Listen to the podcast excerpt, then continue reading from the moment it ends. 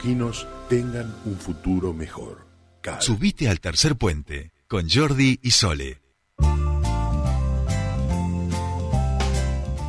Seguimos aquí en Tercer Puente, 8.22 de la mañana en toda la República Argentina y ahora sí estamos en comunicación con nuestro siguiente entrevistado. Lo vamos a saludar a Darío Martínez, referente del peronismo provincial, ha sido secretario de Energía, diputado provincial electo y a charlar un poco cómo está viendo la campaña. Darío, muy buenos días, te saluda Jordi Aguiar, bienvenido a Tercer Puente.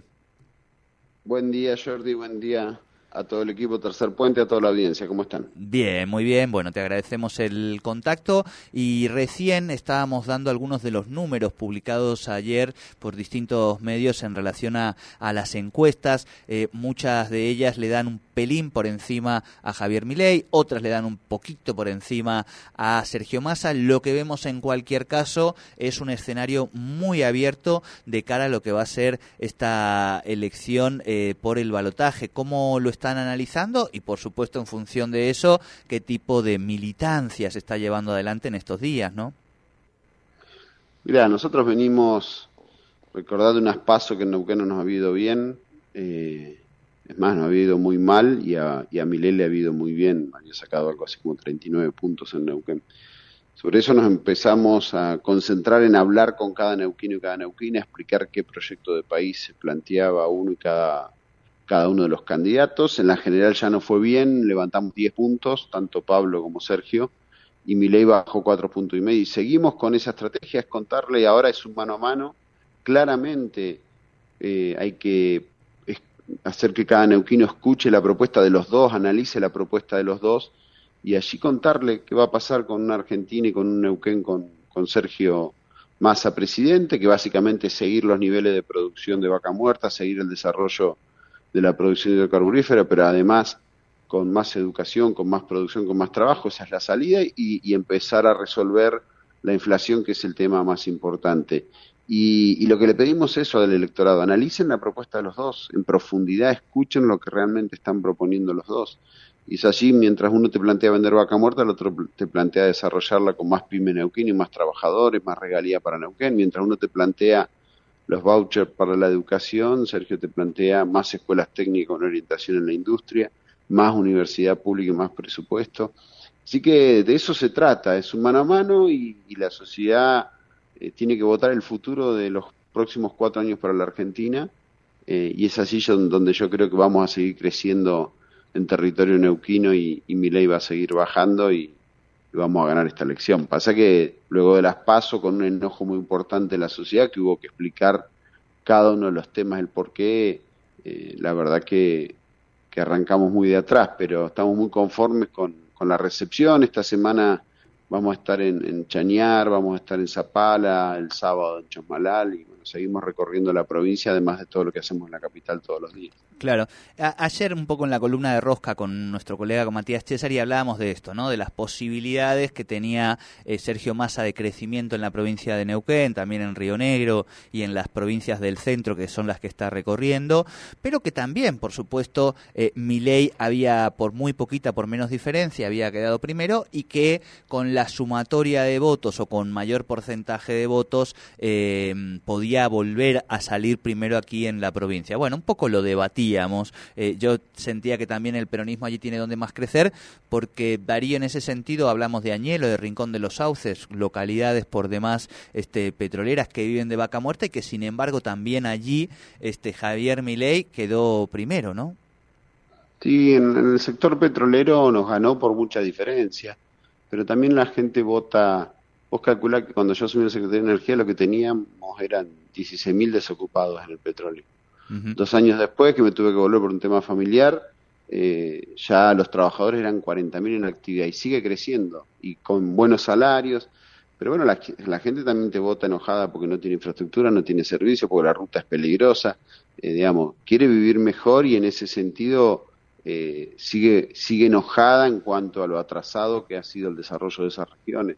Entonces hay que trabajar mucho, por eso estamos yendo en, en estos días a explicarle cómo es el desarrollo de Vaca Muerta, la infraestructura para la región y lo que estamos planteando en el gobierno nacional. Lo que pasa es que muchas de esas cosas también es discusión interna de la provincia, discusión interna por ejemplo, en el Chañar que estamos visitando con, con Gonzalo, que fue nuestro candidato electo intendente, y bueno, la gente está enojada con el intendente actual. Pero bueno, está bien que la gente vote en función de, de, su sensación y de su sentimiento, pero estamos explicando en profundidad qué pasa con un candidato y qué pasa con el otro. ¿Qué va a pasar con ese trabajador que tiene un buen sueldo, pero está enojado porque la infraestructura es mala si se privatiza IPF y si, como dice, entre comillas, vende vaca muerta, cosa que sabemos que no puede hacer, pero solo con privatizar IPF está entregando las concesiones de área de la productora que mayor acraje tiene y luego va a venir la desinversión y luego va a venir la caída en la producción y por ende el desempleo. Esto es lo que pasa siempre o lo que pasaba antes cuando ya privatizamos IPF. Pero bueno, esto hay que explicárselo a cada neuquín y sobre todo en esa región petrolera donde no nos fue bien, Rincón, Anielo, eh, a mi ley le fue bien y a nosotros no y por eso estamos profundizando y, y contándole nuestra propuesta, la de nuestro candidato, pero pidiéndole que también investigue y averigüe lo que está proponiendo el otro. No es que se lo digamos nosotros, sino que lo está diciendo el otro candidato. Y yo creo que en ese sentido, Jordi, va a seguir creciendo Sergio. Eh, creo que vamos a crecer unos 7, 8 puntos más y mi ley va a seguir cayendo como viene cayendo desde las PASO. Claro. Eh, en ese sentido, eh, Darío, hemos visto que digo, fenómenos como el de Milley, por supuesto, tienen sus particularidades propias, pero hay una dinámica global de outsiders, de gente que aparece a la derecha de las derechas, digamos, este, impugnando todo y cuyas cajas de, resonancia fundamentalmente son las redes sociales, que hoy son quienes modelan nuestra democracia. Por supuesto que a estos son debates profundos que quedan más adelante, pero ¿no te parece que son importantes también? Porque digo, vemos eh, en España que ganó muy poquito las fuerzas eh, democráticas a pesar de no haber tenido una situación tan compleja en lo económico como ha sido. Sí es cierto que la pandemia ha impactado muchísimo negativamente a todos, pero sí da la sensación, insisto, es más filosófica si se quiere más para adelante Darío, pero sí da la sensación que hay que dar determinadas discusiones en torno a esta democracia y en torno a la evasión fiscal, al financiamiento, a cómo las empresas que se quedan gratuitamente con los datos y manejan los datos que es el petróleo del futuro, eh, ponen un mayor nivel de este, impuestos en los países donde se llevan millones además de dólares en publicidad que antes quedaban en el país. Digo, hay que dar otras discusiones también, me da la sensación, porque si no, uno queda a la defensiva defendiendo una democracia que claramente hoy no da respuesta a vastos sectores de la sociedad.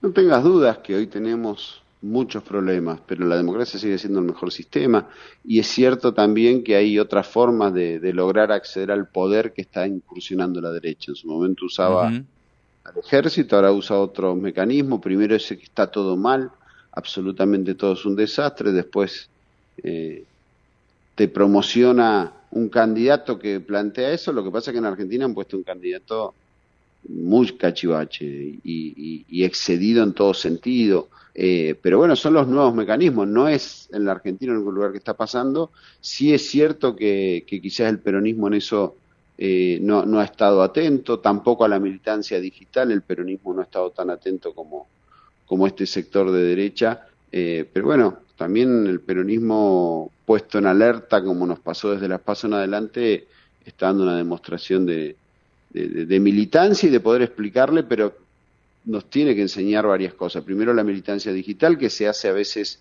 no con, o sea, a veces la, la, verdad media es peor que la mentira, eh, pero también son falencias nuestras, no haber resuelto la inflación, que no lo vamos a resolver rápido porque, así como vos decís, una pandemia, pero además hay una guerra en el mundo que hace que la energía esté al doble de lo que cuesta y eso genera inflación en el mundo y cualquier punto de inflación de afuera en la Argentina lo, lo multiplica rápidamente porque en la Argentina no confiamos en la moneda porque muchas veces nos quemamos con leche, entonces vemos la vaca y lloramos, digamos, es normal que el argentino no confíe en la moneda porque le ha ido muy mal muchas veces, eso va a ser un proceso muy lento, pero bueno, hay que trabajarlo porque es el principal, eh, la principal herramienta que tiene este sector para decirle a la sociedad que está todo mal. Yo no veo que esté todo mal, pero sí hay muchas cosas a mejorar, muchísimas. Eh, ahora también tenemos la, la, el, mal acuerdo con el fondo que hace que tengamos vencimientos todos apretados, producto de no el que dice ahora que va a vender vaca muerta, sino el que decía que lo iba a poner como garantía, que era Macri, cuando nos endeudó y quería poner Vaca Muerta como garantía del pago de la deuda. Bueno, ahí hay un hilo conductor para que estén juntos, pero también hay un hilo conductor entre el resto de la política, el resto de los gobernadores que lo ha votado la gente, para acompañar a Sergio y, buscar la salida de Argentina en, más producción, más trabajo. Pero bueno, esta nueva forma de militar y además de cómo eh, plantear que se vayan todos y traer la solución de alguien que detesta absolutamente todo, es como bien vos decís, no, no, no es original de Argentina y hay que estar atento y analizarlo. Claro, es, así. Eh, Darío, en ese sentido también hemos visto que a partir de la noche donde se sintió perdedor de las elecciones esperaba ganar Javier Milei, 24 horas después eh, planteó públicamente este acuerdo con el expresidente Macri y su ex ministra de Seguridad y mm, en ese sentido volvió a un discurso, ¿no? Pasamos de, de, la casta y son todos malos y que se vayan todos a el problema del país es, es, el kirchnerismo, es el peronismo. Algo que el candidato de Unión por la Patria en su presentación esa noche planteó ya como superado, digo, salgamos de esa grieta. Eh, ¿Crees en ese sentido que, va a primar esta idea mucho más de construir discurso hacia futuro que volver a meternos en una discusión que estamos tratando de, superar y que ya el candidato Sergio Massa ha dado por superada, que tiene que ver con la grieta eh, y esta polarización permanente? Mira, primero decirte que lo de Milei con Macri no, no es tan raro. Yo te decía un hilo conductor en Vaca Muerta Macri planteaba cuando yo era diputado nacional poner como garantía de la deuda Vaca Muerta. Nosotros hicimos proyecto de ley reclamando, blindando Vaca Muerta. Pero digo, él planteaba usarlo como garantía, mi ley plantea venderlo. Pero también Macri detonó la fuerza de la reta con Patricia, luego la detonó a Patricia con Milei, y viene haciendo eso, como diciendo si no soy yo no es nadie, que es muy producto de la grieta.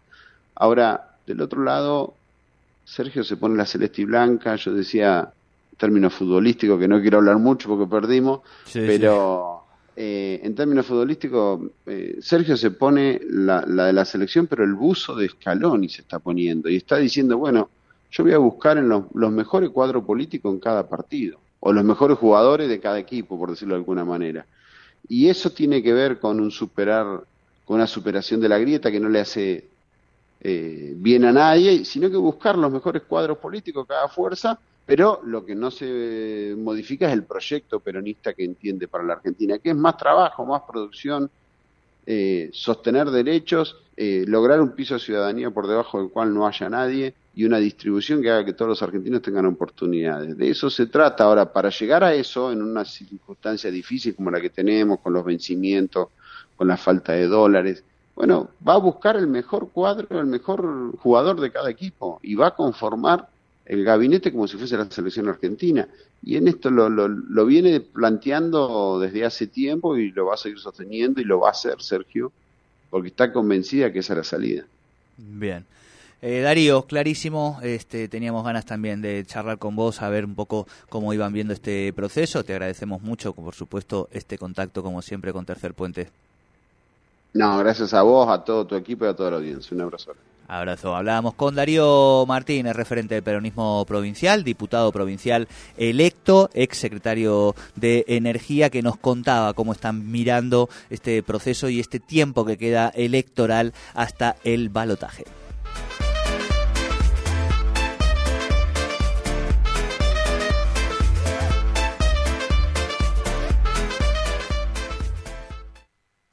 Estás en Radio 10 Neuquén 98.5. 98.5.